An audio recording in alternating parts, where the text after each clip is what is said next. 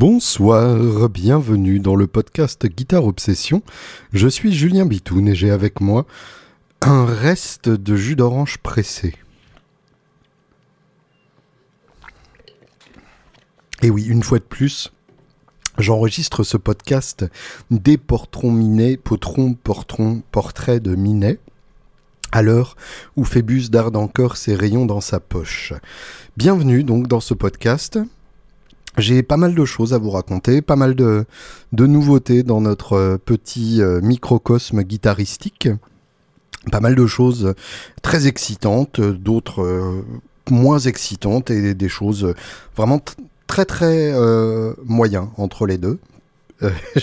je savais pas où j'allais, je sais pas si ça s'est entendu. Bref, plein de nouvelles sorties matos vraiment passionnantes. Euh, des sorties d'albums euh, en perspective plutôt très excitantes aussi. Donc, euh, donc voilà, va y avoir de quoi bouffer dans les, dans les semaines à venir. Pour commencer, je voulais à tout prix remercier Henri Danzin, qui est notre nouveau Patreonneur superstar, qui a rejoint Patreon juste après le moment où les Patreonneurs sont ponctionnés, donc qui techniquement n'a pas encore payé au Patreon. mais euh, que je remercie d'avance euh, du fond du cœur de participer à l'existence euh, financière de ce podcast. vous pouvez vous aussi participer à l'existence de ce podcast, patreon.com slash guitarops, guitare avec un E, ops, OBS comme l'obsession de la guitare obsession. Justement, pour nourrir notre obsession, pas mal de nouveaux matos qui est sorti récemment. Je vous avais déjà parlé de la Aqueduct de Earthquaker Devices, donc euh, la, nouvelle euh, euh, pédale de vibrato de Earthquaker Devices qui est effectivement une merveille. et puis... Et puis ben, d'autres marques se sont bougées le cul pour sortir des choses plutôt très intéressantes, notamment Caroline Guitar Company. Alors vous ne connaissez peut-être pas Caroline Guitar Company. Euh, c'est une marque, euh, moi, que je connais bien, notamment pour leur excellent euh, délai. Le kilobyte et pour leur reverb météore qui sont euh, vraiment passionnantes les deux. Euh, dans un esprit plutôt lo-fi un esprit plutôt crado assumé euh, détraqué beau. Et bah, pour le coup très très bien fait dans ce genre là avec une vraie personnalité avec de vraies possibilités de sonner différemment des, délais et reverb habituels du marché. Ce qui à l'heure actuelle est quand même vraiment bienvenu puisque euh, bah, il y a, y a peu de choses qui ressemblent autant à un délai qu'un autre délai à l'heure actuelle. Et donc c'est rafraîchissant de voir des marques qui, qui font les choses autrement. Et donc là, euh, Caroline vient de sortir ou annonce la sortie d'une nouvelle pédale dont le nom euh, est absolument génial et euh, encore plus génial qu'il est parfaitement cohérent avec le concept de la pédale. Je vous explique, le nom de la pédale c'est The Hawaiian Pizza donc la pizza hawaïenne. Pour ceux qui ne savent pas, donc la pizza hawaïenne, c'est une pizza qui allie l'ananas et le jambon. Et euh, eh bien, il y a deux types de personnes dans le monde. Euh, il y a ceux qui trouvent que la pizza hawaïenne est une invention du diable qui n'aurait jamais dû exister, et ceux comme moi qui trouvent que euh, l'ananas sur une pizza c'est carrément euh, magnifique. Alors je suis pas fan du jambon par contre, donc en général euh, je demande et je pense en particulier à un pizza joint juste à côté du convention center d'Anaheim où on peut commander des pizzas sur mesure. Et donc je commande en général tout simplement une margarita avec de l'ananas. Et là, euh, la moitié d'entre vous viennent de unsubscribe de, ce podcast. J'en suis vraiment désolé. Euh, mais donc voilà, c'est l'idée de cette pédale, c'est-à-dire que c'est une fuzz euh, hyper typée qu'on déteste ou qu'on adore. Et ça, pour moi, il n'en fallait pas plus pour piquer ma curiosité, puisque en général, les pédales que tout le monde déteste ont tendance à me plaire. Et en tout cas, une pédale qui assume à ce point-là d'être différente, je trouve ça plutôt cool. Alors en plus, ils ont pris un modèle de bouton que j'aime beaucoup, qui sont les mêmes que sur la Overrated Special de Way Huge. Donc, euh, a priori, la pédale a tout pour plaire, en plus des, petits idéogrammes euh, correspondant au réglage d'une part de pizza, d'un ananas et d'un cochon. Donc, euh, autant vous dire qu'on est vraiment dans, dans, dans, de la pédale de qualité, quoi. voilà, on en est à, juger les pédales là-dessus. Hein. Il y en a tellement de toute façon que c'est vraiment euh, euh, le, critère le plus important à l'heure actuelle. Et en tout cas, c'est euh, voilà, c'est excitant de voir qu'ils continuent de sortir des nouvelles fuzz et de, continuer de nous faire croire qu'on va avoir encore des nouveaux sons avec. Et nous, on continue d'y croire parce que finalement, ça nous excite tous et c'est plutôt pas mal comme ça. Chez JHS, euh, deux nouvelles pédales. La Hunting Mids, qui n'est pas vraiment une nouvelle pédale, qui est en fait une, édition non limitée d'une édition qui était limitée à l'origine. En fait, ils avaient sorti cette pédale pour euh, Halloween et euh, elle s'était très vite vendue et depuis, bah, ça se vendait sur Reverb d'occasion uniquement. Et ils l'ont ressorti officiellement. Alors c'est une pédale qui, moi, m'intéresse particulièrement puisque c'est un boost de médium semi-paramétrique. Autrement dit, vous configurez votre boost en plus ou moins, vous configurez euh, votre volume général et surtout vous configurez la fréquence des médiums qui est affectée. Donc les hauts médiums, les bas médiums, n'importe où entre les deux. Un peu comme une Wawa bloquée en position, sauf que ça ne filtre pas les autres fréquences. Là c'est vraiment euh, juste les médiums qui sont affectés puisque Wawa, en plus de booster les médiums, coupe un peu les, graves et les aigus. Donc voilà, ça euh, c'est une pédale qui peut être très utile, soit pour avoir euh, une partie euh, un peu bizarre où on a vraiment les médiums boostés de façon extrême sur un son semi-clean pour l'effet téléphone, euh, le, combiné de téléphone, hein, pas le groupe, soit euh, pour booster un solo avec euh, un boost des médiums carrément abusé. ça peut être aussi effectivement une très bonne manière d'utiliser cette pédale. En tout cas, un concept qui est intelligent et qui devrait satisfaire les besoins de pas mal de musiciens. L'autre nouvelle pédale de JHS, c'est la Kodiak Tremolo, donc un tremolo avec un ours qui hurle, et ça en soi, ça nous rend déjà heureux. Et euh, ça fait partie de la nouvelle série de JHS de pédales compactes, mais avec deux foot switch, un pour activer l'effet et un autre pour le tap tempo. Donc plus besoin d'avoir une pédale qui prend plein d'espace sur votre board pour taper le tempo, et ça en soi, c'est quand même plutôt sympa. Euh, en France, on a la nouvelle série euh, de. Enfin, c'est si c'est une série puisqu'il y a plusieurs modèles, la nouvelle série de Heptod. Je ne sais pas si Heptod ça vous dit quelque chose. Vous connaissez sans doute euh, leurs deux pédales de, de, disto, la Deep Crunch et la Heavy Tone, qui ont une gueule absolument quelconque mais un son excellent, et leur réplique de la Maestro Phaser, la Virtuoso, qui n'a pour seul réglage que trois foot switch, qui moi évidemment m'a séduit immédiatement. Et là donc leur grande nouveauté, c'est un préampli, un non justement, c'est un ampli. J'ai tendance à dire préampli parce que ça tient dans un rack une unité, donc c'est assez bizarre qu'il y ait aussi l'ampli de puissance, mais pourtant vous branchez ça sur un baffle et ça sonne. Euh, c'est un double préampli avec, euh, avec un ampli de puissance euh, commun, euh, un, canal qui émule un Fender Blackface et un autre canal qui émule un JCM 800 Marshall. Et vous pouvez évidemment foot switcher entre les deux et le tout développe 100 watts. Donc c'est assez impressionnant, rack une unité 2 kg. donc voilà, genre de, de, technologie assez passionnante. Pas vraiment de l'émulation, pas vraiment du pur transistor, quelque part entre les deux. Et avec euh, ce réalisme dynamique qu'on connaissait déjà sur l'ampli Heptod, le, Léo, euh, qui était une, une, réplique Fender, comme son prénom l'indique, et euh, qui m'avait déjà bien bluffé il y a quelques années, quand je l'avais essayé chez, chez Guitar Village à l'époque.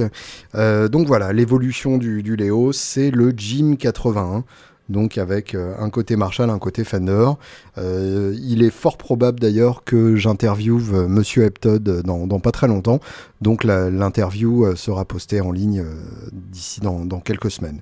je disais série, enfin nouvelle série, puisque le Jim 81 existe en rack une unité, en tête, donc Même principe que le rack, hein, c'est exactement la même, le même circuit, sauf qu'il y a une ébénisterie autour qui fait joli. Euh, et puis en version combo 1.12 euh, pour, pour vraiment avoir le machin complètement indépendant. Vous ramenez au concert avec un truc tout léger qui vaudra la jalousie absolue des gens autour de vous. Bref, pas mal de choses excitantes. Il y a aussi la Electro Harmonix Triangle, qui est donc une réédition de la première version de la Big Muff. Euh, la fameuse donc euh, triangle tout simplement parce que les, les, boutons étaient disposés en triangle avec la pointe vers le haut. Évidemment sur la réédition ils n'ont pas fait ça, euh, mais bon c'est plutôt chouette de voir que que Electro Harmonix réclame son propre héritage, puisqu'ils se sont tellement fait piller par euh, toutes les marques boutiques du monde que le fait qu'ils se mettent eux-mêmes à faire plusieurs versions de la Big Muff plutôt que la sempiternelle euh, Big Muff moderne dont tout le monde se fout à part qu'elle est pas chère, c'est quand même une excellente nouvelle. On avait déjà la, la euh, Big Muff qui était sortie il y a un an ou quelque chose comme ça. et donc là, on a la, la Triangle Manque la Ram's Head encore, euh, enfin il y a plein de, plein de versions plus ou moins obscures de la Big Muff euh, qui méritent d'être euh, d'être rééditées, mais en tout cas donc Electro Harmonix est sur le coup et ils ont décidé donc d'arrêter de se faire manger la laine sur le dos par toutes les autres marques qui pillent leur héritage à eux et de réclamer cet héritage là. Donc ça c'est plutôt pas mal. Écoutons un peu de musique, tiens, ça nous fera du bien.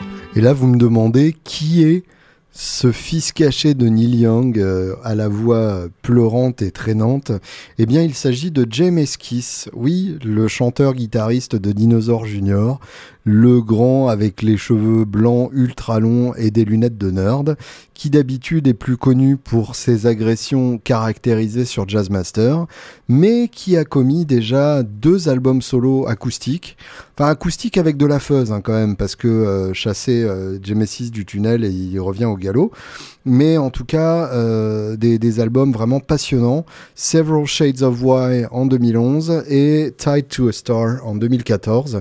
Euh, il y a eu des, des prémices à ces deux albums solo, mais donc c'est vraiment les, deux albums solo qui sont sortis euh, de façon euh, officielle. Et euh, je vous passe cet album, non pas complètement par hasard, et parce qu'il s'agit d'un de mes albums préférés de tous les temps, Several Shades of Why, que je trouve d'une beauté absolument voilà, je, je sais même pas trouver le mot tellement c'est bouleversant et tellement c'est un album qui s'écoute de, de, façon ininterrompusante qu'il faut ininterrompuser. Euh, ce n'est pas par hasard, donc c'est tout simplement que James Kiss sort un nouvel album euh, dont la sortie est prévue euh, dans pas longtemps. Voilà, je suis en train en même temps de chercher l'information puisque j'ai tiré un câble jusqu'en bas pour avoir l'internet euh, chez les salauds. Et l'album s'appelle donc Elastic Days avec encore une fois une pochette euh, déprimante et belle moins mignonne que, Several Shades of Why, qui a toujours à ce jour mon prix de, de, la pochette la plus cute et la plus euh, cute qui te brise le cœur du monde. Euh, the tour starts, nanana. 9 novembre, et ben voilà, on sait ce qu'on fera le 9 novembre. On sera donc euh, soigneusement posé devant notre euh, électrophone et on écoutera avec délectation le nouveau James Kiss. Il y a le nouveau McCartney qui est sorti aussi, qui s'appelle Egypt Station. Euh, pour le coup, je n'ai pas vraiment pu écouter encore ce que ça donnait. Je l'ai écouté en musique de fond, ce qui est pas vraiment une bonne manière pour se rendre compte de ce que ça donne. Mais ça m'a paru très convaincant. Il y a un ou deux titres qui m'ont déjà bien chopé l'oreille. Et je pense que c'est encore une réussite de, McCartney, ce qui commence à devenir assez hallucinant puisque l'homme commence vraiment à avoir son âge. Mais malgré ça, voilà, il continue de sortir des albums pertinents, excitants et souvent euh, plus réussis que ce que font la plupart de, euh, de ses contemporains, voire même euh, la plupart des musiciens beaucoup plus jeunes que lui, qui n'ont pourtant pas prouvé tout ce que McCartney avait déjà prouvé avec son ancien groupe, ses deux anciens groupes même, je peux dire, puisque les Wings sont pas loin d'être aussi euh, légendaires que, les Beatles. En tout cas, j'exagère évidemment puisque les Beatles euh, sont insurmontables et McCartney en sait quelque chose. Mais en tout cas, euh, les Wings ont une réputation tout à fait légitime et, et, noble aussi. Et donc dans tout ça, voilà, McCartney sort encore des albums solo pertinents alors qu'il pourrait tout à fait n'en avoir plus rien à foutre. Et rien que pour ça, respect Polo. Merci et bravo l'artiste. J'aime bien dire bravo l'artiste, parce que non seulement c'est une expression qui n'existe pas, hein, à l'origine c'est chapeau l'artiste, mais en plus déjà chapeau l'artiste et craignos, mais alors bravo l'artiste, là on est dans un niveau de craignoserie, je vous laisse un peu imaginer ce que ça peut donner. Bref. Euh, toujours dans les nouveautés matos, on en sait finalement un tout petit peu plus sur la Fender signature de Ryan Adams pas Brian Adams, hein. c'est pas Everything I do, I do it for you. Non, là c'est Ryan Adams, comme euh, le papa spirituel de tous les hipsters du monde. Lui et Beck, c'est à, eux deux, ils se sont accouplés et ils ont eu tous les hipsters du monde. Et d'ailleurs, sur la photo Instagram qu'il a postée, où on voit sa nouvelle guitare signature chez Fender, il porte un t-shirt Black Sabbath, ce qui est bien la preuve que c'est un putain de hipster de merde. D'ailleurs, au moment même où j'enregistre ce podcast, je porte un t-shirt Black Sabbath. Je vous laisse en tirer les conséquences que l'on sait. Bref, Ryan Adams euh, teasait une signature chez Fender depuis un bon moment. Euh, on n'avait pas vu grand-chose pour l'instant. Eh bien, euh, on a des photos un peu plus précises maintenant qui sont apparues sur le sur l'Instagram de l'homme euh, et visiblement elle va s'appeler donc Fender Stratocaster Master Blaster. Alors Master Blaster c'est plutôt cool, c'est carrément très 80s comme comme nom et ça tombe bien puisque la gratte elle-même est hyper typée 80s. Le, le plus 80s du lot, c'est évidemment le logo euh, sur la tête qui dit juste Strat de façon euh, en utilisant l'abréviation plutôt que le nom complet. Et effectivement, euh, dans les années 80, il y a des, des strates ignobles qui sont sortis avec, euh, avec ce logo strat, avec en plus un petit trait de, couleur fluo en dessous. Donc vraiment détestable. Un binding multicolore et noir avec plaque noire et micro noir. Donc vraiment une gratte qui combine tout ce qu'on tout ce qu'on peut trouver de, très mauvais goût dans l'ancien catalogue de, de Fender de, de l'époque sombre de la marque qui redevient cool d'un coup grâce à Brian Adams. Euh, grâce à oh, putain raté. Grâce à Ryan Adams qui pour le coup euh, peut rendre cool ce genre d'horreur euh, et est beaucoup trop cool pour jouer sur la même sérielle Olympic White que tous ces cons. Donc bravo Ryan et bon, ça, ça, nous fera marrer d'écouter ça et, et, de voir un peu s'ils ont poussé le vice jusqu'à en faire une stratégie même dans le son ce qui n'est pas forcément souhaitable euh, l'autre grande marque, euh, Gibson, elle a présenté sa gamme 2019. Euh, vous vous doutez bien qu'ils étaient attendus au tournant après le, dépôt de bilan, enfin le bankruptcy aux États-Unis, la protection de l'article 11, tout ça, tout ça. Donc, euh, effectivement, ils sont, euh, ils, ont appliqué directement la théorie du retour aux sources qui était défendue par euh, euh depuis euh, l'annonce du dépôt de bilan. Enfin, de l'article 11, c'est pas techniquement pas exactement la même chose. Et donc là, pour le coup, on a une gamme 2019 qui est extrêmement simplifiée dans ses features techniques On n'a plus de fret zéro en aluminium. On n'a plus de robot tuners, d'accordeurs de, automatiques dans tous les sens. Et on a un nombre de modèles qui a été largement réduit. Et euh, pour le coup, c'est plutôt pas con parce que effectivement, euh, ça évite les, modèles qui faisaient doublon et les, et les modèles dont on ne savait pas vraiment à quoi ils servaient dans la gamme. Euh, donc la star, évidemment, c'est la Les Paul, avec la Les Paul standard, qui est quand même à 3400 dollars euh, prix euh, catalogue, ce qui est d'une violence absolument inouïe. La Les Paul High Performance, donc qui est euh, son équivalent moderne, avec le manche asymétrique tout fin, avec les, les quatre boutons push-pull qui ont chacun leur, leur utilité. L'ASG standard, ça pour le coup indéboulonnable et euh, toujours sympa dans, la gamme euh, Gibson. Euh, la Flying V, l'Explorer, là donc des versions très simples en naturel avec la plaque blanche. À part que pour la Flying V, évidemment, ils se sont plantés de forme pour la plaque. Ils pouvaient pas faire ça bien jusqu'au bout.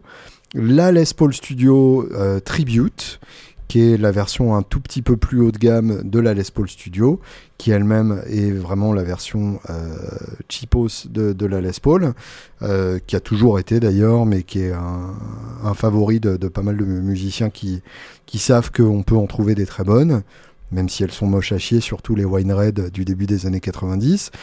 La Les Paul traditionnelle, donc là pour le coup euh, sans les push-pull de partout et avec une orientation plus vintage. Le S335 Dot, donc là la, 335 classique euh, euh, plutôt mignonne et plutôt excitante. Le S335 Figured, donc avec les repères en bloc et l'érable flammé pour la touche, pour euh, la, table, la table qui est peinte en blue burst, voilà, en blueberry burst, une couleur absolument détestable évidemment.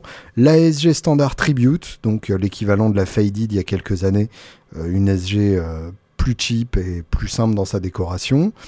Euh, L'Explorer Tribute, donc pareil, euh, une version noire euh, clairement qui est la, suite de l'Explorer gothique qui s'adressait aux, métalleux sans aucune honte. La Flying V Tribute, même idée, donc noir gothique.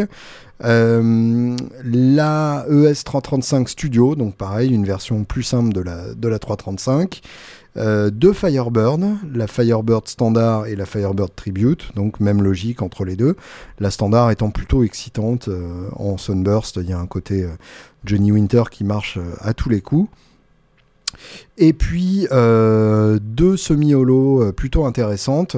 La ES 275 Line, qui est une forme qu'ils avaient sortie l'année dernière, que je trouve toujours plutôt réussie et plutôt bienvenue parce qu'elle ressemble pas complètement à d'autres marques, euh, à d'autres modèles de la marque, mais sans qu'on sorte complètement de l'univers non plus et la ES 235 qui est carrément un nouveau modèle et qui pour le coup est beaucoup plus simple euh, que, que les autres euh, semi-holo de la gamme.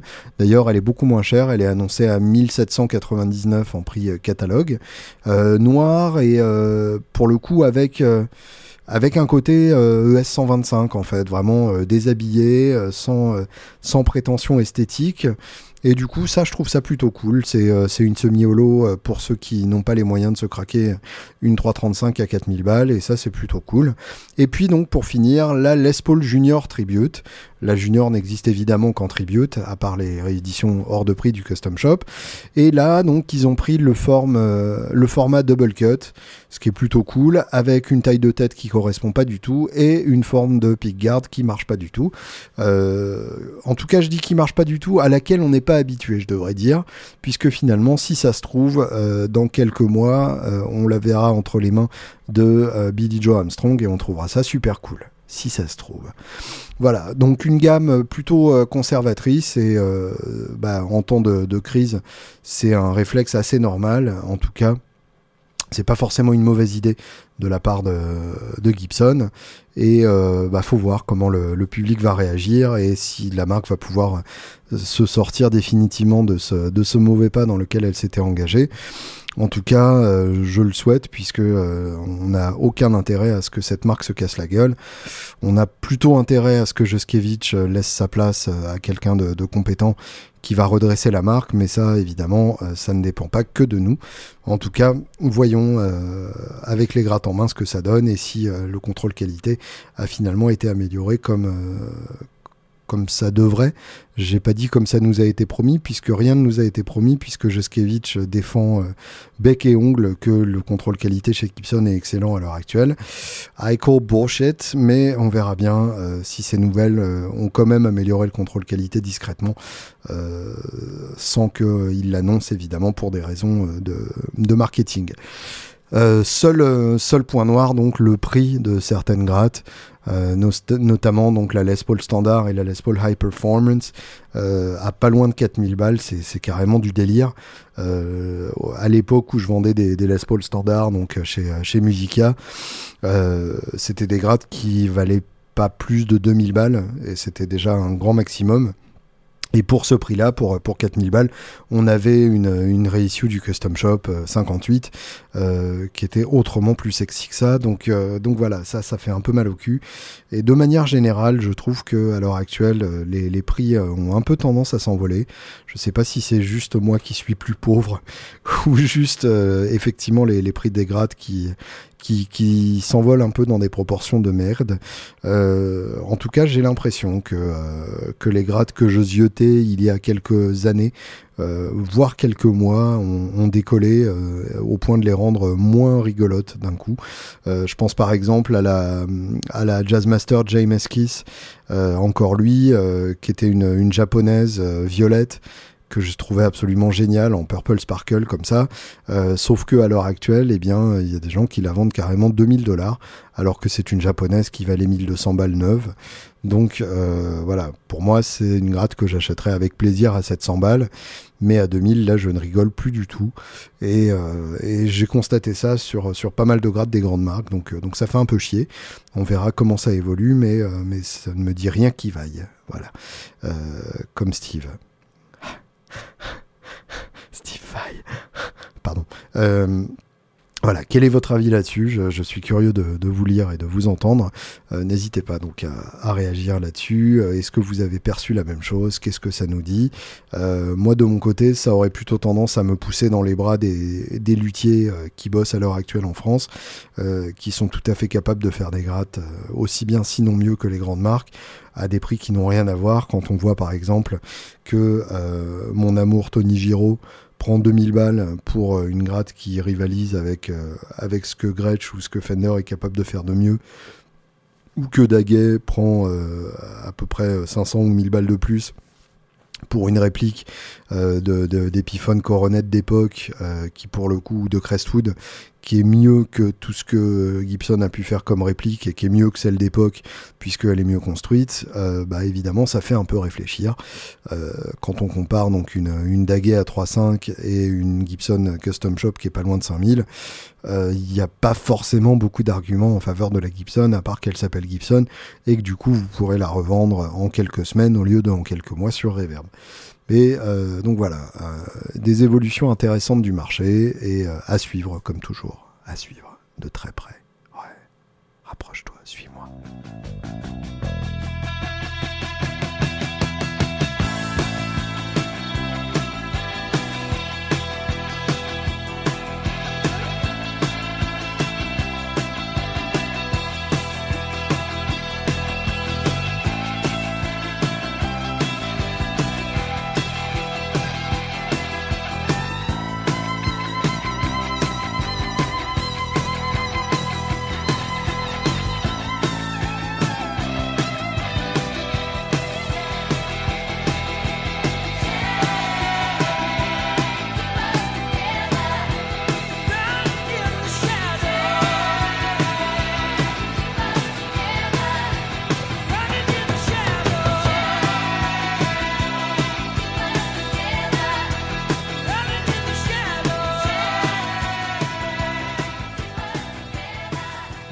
Donc ça, c'était la fin de The Chain de euh, Fleetwood Mac, un titre que l'on trouve sur Rumors, euh, l'album euh, qui a brisé tous les records, sorti en 1977.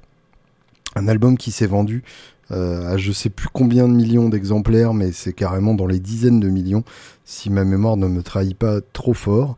Euh, en tout cas, un album de pop absolument parfaite, un album irréprochable. Oui, c'est ça, 40 millions de, copies vendues, 40 millions d'exemplaires vendus. Donc autant vous dire que, a priori, c'est un bon album. En tout cas, c'est euh, l'album de Fleetwood Mac qui a mis tout le monde d'accord et euh, qui a scotché tout le monde. Il y a que des tubes, hein, c'est simple. The Chain, donc ça ouvre la deuxième phase, mais l'album s'ouvre sur Second Hand News. Ensuite, Dreams, Never Going Back Again, qui est euh, une merveille de fingerstyle de Lindsey Buckingham. Don't Stop Thinking About Tomorrow, qui est carrément un hymne. Go Your Own Way, pareil, euh, c'est le titre le plus magnifique avec lequel on peut dire à quelqu'un va chier. Songbird, qui est bouleversant, qui fait pleurer absolument tout le monde. you Make Love and Fun, plus léger mais excellent. I Don't Wanna Know, pop parfaite encore une fois. Odali, bouleversant. Et la finition, euh, la finition, ouais, parfaitement, sur Goldust Woman, euh, une merveille de, Stevie Nicks, euh, où elle révèle sa nature de sorcière. Enfin, c'est vraiment, c'est beau, c'est très très beau. Et je passe ça tout simplement puisque il y a des nouvelles du côté de Fleetwood Mac, puisque je vous avais déjà dit, et ça pour le coup ce n'est pas, ce n'est plus une nouvelle, mais euh, il se peut tout à fait que vous ne l'ayez pas encore entendu, que donc Lindsey Buckingham s'est barré ou a été viré de Fleetwood Mac, je ne sais plus lequel des deux, mais on s'en fout et qu'il a été remplacé par deux personnes. C'est vous dire à quel point il était précieux dans ce groupe euh, pour qu'il pour fasse pour qu'il ah, pour qu'il faille deux personnes pour le remplacer euh, en tout cas. Et donc les deux personnes qui le remplacent sont Neil Finn du groupe Crowded House que je vous avoue ne pas connaître, mais euh, que j'écouterai peut-être, que j'écouterai peut-être. Et euh, de l'autre côté, Mike Campbell, mon amour secret du monde, l'ancien guitariste de Tom Petty and the Heartbreakers, qui du coup fait la guitare dans Fleetwood Mac depuis qu'il n'y a plus de Tom Petty. Il faut dire que les deux groupes ont toujours été euh, intimement liés. Il y a eu donc le duo, euh, le, duo euh, Stevie Nicks et Tom Petty sur Insider et sur Stop Dragging, Stop Dragging My Heart Around. Et depuis donc Campbell a rejoint Fleetwood Mac et le groupe donc faisait sa première apparition télévisée dans le Ellen DeGeneres Show un, talk show euh, purement américain. Euh, animé par une, humoriste euh, qui est plutôt douée d'ailleurs pour, pour animer une émission. Et donc ils ont joué deux titres dans, dans, dans, ce show, dont The Chain, donc justement que, je, que je viens de passer, et un autre titre euh, dont j'ai oublié le nom d'ailleurs, qui n'avait que peu d'importance. Hein, le, gros du spectacle, c'était quand même The Chain.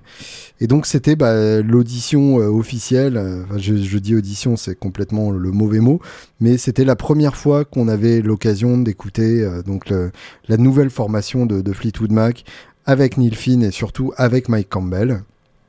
Euh, Mike Campbell qui a ramené sa magnifique Les Paul euh, Bixby que je, lui avais vu entre les mains à Anaheim pour le concert que je vous avais raconté dans ce même podcast. Et euh, qui a ramené donc ses amplis habituels Princeton Tweed, Princeton Blackface et un Excelsior en tweed derrière, euh, ce qui moi suffit à m'exciter durablement. Sauf que euh, bah, ça marche pas, c'est terrible, mais ça ne marche juste pas. Alors d'une part, Neil Finn, tout bon vocaliste qu'il est sûrement dans Crowded House, là au niveau de la voix, ça colle pas. Il y a, y a un truc qui ne marche pas, il n'y a pas la il n'y a pas la méchanceté, l'agressivité et, le côté euh, énergique de Lindsey Buckingham. Du coup, ça finit par sonner mou. Et euh, du Fleetwood Mac mou, c'est carrément un cauchemar. Et d'autre part, donc, euh, Mike Campbell. vous, connaissez l'amour que je porte à cet homme et à son jeu, mais là, en l'occurrence, ça le fait pas. le, le, jeu de Buckingham est tellement particulier et tellement indispensable à, à l'univers de ces morceaux que finalement ça, ça marche pas hyper bien. Faut dire que là, en plus, ce jour-là précis, euh, je le sens pas spécialement dans son assiette. Il devait être euh, particulièrement défoncé ou pas assez ou je ne sais pas. Mais en tout cas, ça marche pas terrible et c'est vraiment très dommage parce que euh, bah, ça aurait pu être l'occasion de redécouvrir ce groupe avec une formation hyper intéressante. Mais donc, en l'occurrence, voilà, c'est une opportunité un peu, un peu ratée.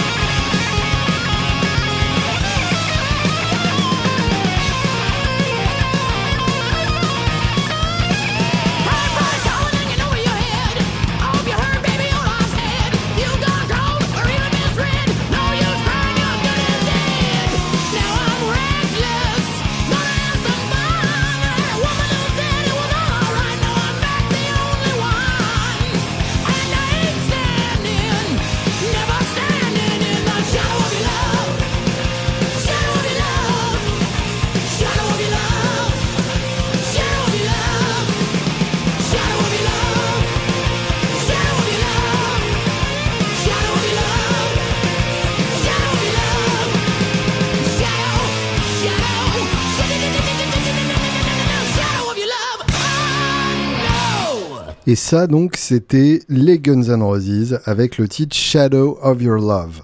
Euh, oui, quand moi aussi j'ai vu qu'il sortait un inédit qui s'appelle Shadow of Your Love, je me suis dit ah merde ça va être une balade insupportable et larmoyante. Et puis bah en fait pas du tout. Euh, Shadow of Your Love c'est une un brûlot euh, punkisant et en l'occurrence donc il s'agit d'un ancien nouveau titre. Et oui pas encore de nouvelles sorties avec euh, le groupe Guns N' Roses en 2018 qu'ils auraient enregistré en studio il y a quelques mois. Euh, et ça, pour le coup, c'est une perspective plutôt excitante puisque c'est un groupe qui n'a rien sorti avec cette formation-là depuis la fin des années 90 et, euh, Spaghetti Incident.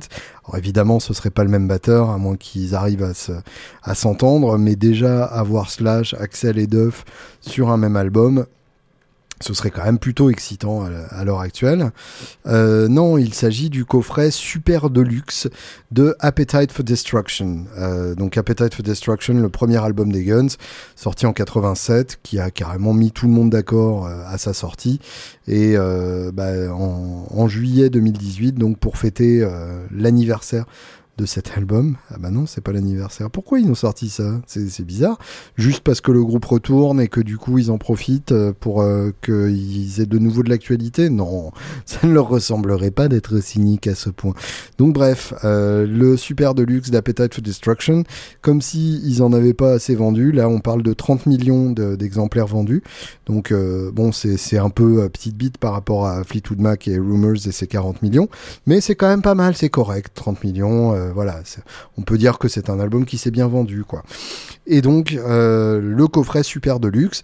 Euh, alors pour le coup, euh, j'ai reçu le, mail d'info de, de l'attaché de presse des, Guns et je me suis dit ah merde, c'est-à-dire que ça ressemble vraiment à un truc assemblé à la vas-y que je te pousse avec toutes sortes de mémorabilia à la con qui va être vendu à des prix complètement délirants. Alors ça n'a pas raté. Je crois que le coffret super deluxe, euh, le plus deluxe du deluxe, vaut genre 800 ou 900 balles. Donc euh, on est carrément dans le, dans le plus drôle du tout. Euh, sachant qu'il y a genre 5-6 vinyles. Donc voilà, pour justifier ce prix-là, avec 5-6 vinyles, il faudra quand même se lever de bonheur. aussi excellent soient les, les, vinyles en question, dont une réplique d'ailleurs du, du fameux EP Live Like a Suicide, et euh, bah pour le coup, un, EP vraiment excellent avec la reprise de, Nice Boys Don't Play Rock and Roll de Rostatu et de Mama King de, de Aerosmith. Euh, vraiment des excellents titres. Mais bon, le reste, voilà, c'est des photos, c'est des répliques de passes et de, et de laminettes d'époque, c'est euh, un foulard, c'est des patchs, enfin, voilà, des, des trucs dont euh, on n'a absolument aucun besoin et qui de toute façon vont rester au fond de la boîte à tout jamais, puisque attention, si vous les abîmez, vous ne pourrez pas revendre la boîte à son prix d'origine, et là c'est carrément le gros flip de perdre votre investissement. Bref, je, trouve ça un peu, euh, un, peu triste, euh, puisque de toute façon, c'est fait pour écouter de la musique et pas pour se masturber sur des, goodies qui ne sont même pas du vrai mémorabilia, puisque je vous rappelle quand même, le mémorabilia, c'est un truc d'époque. Donc là, c'est un faux truc d'époque. Euh, voilà autant vous dire que je n'ai pas été enthousiasmé de, prime abord. Et puis, euh, bah, en regardant quand même le, contenu des, CD euh, ou vinyles qui étaient, euh, livrés avec, je me suis rendu compte qu'il y avait quand même des trucs assez excitants. Il y a il y a notamment bah, justement le l'EP Live Like a Suicide qui est sur qui est sur un des CD, des lives d'époque au marquis qui sont vraiment excellents. Et puis les fameuses Sound City Sessions, qui sont donc des, sessions d'enregistrement qui datent d'avant l'enregistrement définitif euh, qui s'est fait, il me semble, au Racket Plant, ou je crois à plusieurs studios différents. En tout cas, donc, euh, des sessions au, fameux studio Sound City euh, qui sont absolument passionnantes puisqu'elles décrivent les débuts de la genèse de Appetite for Destruction. Euh, on est à quelques mois hein, de l'enregistrement définitif, donc c'est vraiment très proche de ce que ça donnera, mais euh, c'est encore un groupe euh, qui se cherche et c'est assez, assez émouvant à, écouter de, de, si près. Il y a évidemment tous les titres classiques que l'on retrouvera sur Appetite for Destruction, Welcome to the Jungle, Night Train, How to Get Me, Paradise City, My Michelle, Think About You, You're Crazy, Anything Goes et Rocket Queen. Euh, tous ces titres-là, hyper intéressants parce que on les voit dans leur forme euh, primale, euh, dans, leur première forme. Et c'est d'autant plus intéressant que on voit que Slash avait vraiment bossé ses solos. C'est-à-dire que c'est quasiment note pour note sur la plupart des titres les mêmes solos que les versions définitives. Et donc c'est là qu'on se rend compte que Slash, derrière son image de, de cowboy rock and roll, a complètement réfléchi ses solos et les a longuement préparés à l'avance pour que chaque note soit là où elle devrait être. Et euh, bah, ça s'entend effectivement dans le, dans le résultat final. Hein. C'est euh, euh, c'est vraiment une manière de jouer qui n'appartient qu'à lui et une manière de former des solos avec des mélodies plus qu'avec des plans. Et du coup, ces mélodies-là étaient déjà présentes à l'époque de, l'enregistrement à Sound City. D'ailleurs, tout était en place. Hein. Le, le, chant de, Axel est déjà à peu près là où il sera ensuite.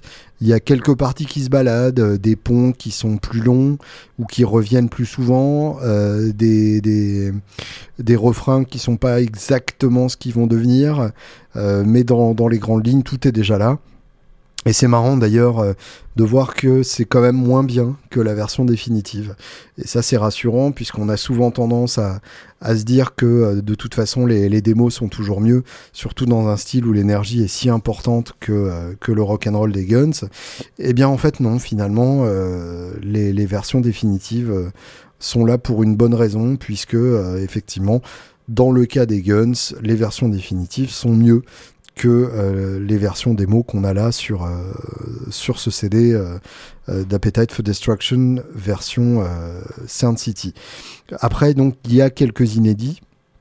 Alors des semi-inédits, c'est-à-dire Heartbreak Hotel et Jumpin' Jack Flash, deux reprises, une reprise d'Elvis et une reprise des Stones.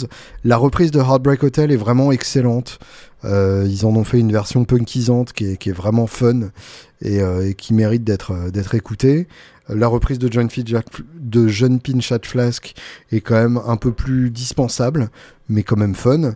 Et deux inédits complets avec The Plague et New Work Tune, qui sont des, titres qui n'avaient pas fait surface avant, à part sur des, sur des pirates. Euh, mais qui pour le coup sont des titres encore en, progrès et euh, qui à mon avis euh, auraient mérité d'être d'être explorés plus en avant puisque bah, c'est pas super intéressant de les entendre tels quels. On voit juste comment ils bossent ce qui, ce qui en soi est précieux. Mais je suis pas convaincu que ce soit quelque chose qu'on réécoutera plus de trois fois et encore trois fois, c'est vraiment si on est super fan.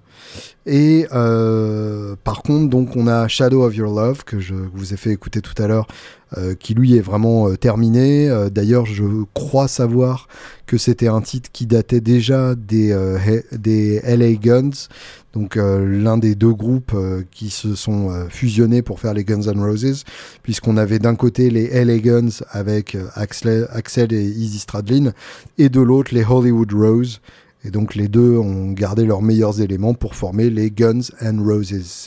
C'est de, là que vient le nom du groupe. Et donc on a euh, Shadow of Your Love et on a une version enregistrée à Sound City de November Rain. Et oui, euh, November Rain qui sortira finalement dans sa version définitive euh, uniquement à l'époque de Use Your Illusion, euh, November Rain, donc souvenez-vous le clip en haut de la montagne avec le solo épique et euh, le mariage euh, qui se termine dans la flotte avec avec les dauphins. Non, les dauphins c'était Strange, mais en tout cas donc le, genre de clip complètement abusé avec des visions en hélicoptère et le budget qui va avec. donc ça c'est en 91 sur Use Your Illusion, mais le titre existait déjà en 86 euh, dans une version euh, assez passionnante puisque Axel y est tout seul euh, au piano et à la voix. Donc on n'a pas les, overdubs de, de gratte, on n'a pas les violons, on n'a pas la flûte qui est hyper importante dans la version définitive. Et du coup, ben on entend vraiment la, la, compo dans sa pure nudité. Et c'est assez, euh, c'est assez passionnant. Moi, ça m'a, ça m'a vraiment beaucoup touché parce que je trouve que cette version est, est, tout aussi magnifique que la version définitive dans un autre style, un style plus déshabillé, plus simple et euh, qui moi m'a, tout autant touché, si ce n'est plus. Et donc, euh, et donc voilà, euh, ce qui est, drôle, c'est que vraiment tout est déjà en place. Il n'y a pas vraiment de, euh, de, de, partie qui a été rajoutée ensuite. Au contraire, bah, les, les, parties de guitare qui ont été ajoutées euh, étaient déjà là dans l'harmonie du piano. Et il a enlevé une répétition où il fait I'll just, I'll just keep on walking again and again and again. Et moi, je trouve ça beau. Je trouve que c'est c'est une partie de chant qui aurait pu être sur l'original, enfin sur le définitif, puisque là en l'occurrence c'est l'original, bref c'est compliqué. Mais donc c'est une partie qui aurait dû être euh, sur, euh, sur la version définitive du titre euh, et ça n'aurait gêné personne. Bon, en tout cas moi j'aurais trouvé ça très très joli. Et, euh, et donc voilà, c'est une, euh, très très bonne version et qui mérite d'être écoutée. Euh, D'ailleurs, je vais la mettre en fin de, cet épisode pour que vous puissiez en profiter pleinement. Euh, écoutez en particulier donc comment l'harmonie de piano suggère déjà la, fameuse ligne euh, mélodique de Slash à la fin, le na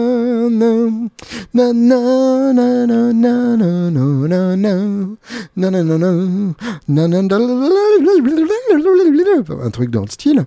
En tout cas, voilà. Donc, écoutez à quel point cette, euh, cette ligne est déjà présente dans, euh, dans la coda de, de la version euh, Axel Solo. Et appréciez donc à quel point Axel est un génie, chose qu'on a un peu trop vite oublié euh, par rapport à son ego démesuré et son comportement euh, de, euh, depuis toujours hein, d'ailleurs. Donc c'est un homme compliqué, c'est un homme probablement insupportable, mais c'est un génie, il ne faut pas complètement l'oublier.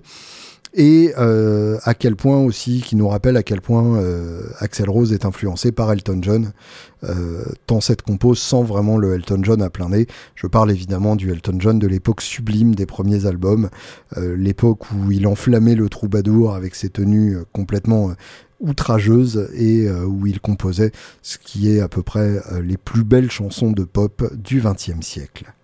Ouais, ça y est, je l'ai dit. Voilà, j'ai même pas peur.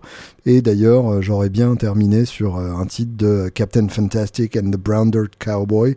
Mais on va terminer quand même sur cette version 1986 à Sound City de November Rain. Piano et voix uniquement. J'espère que ça vous plaira autant que ça m'a plu. En tout cas, je vous souhaite une excellente semaine.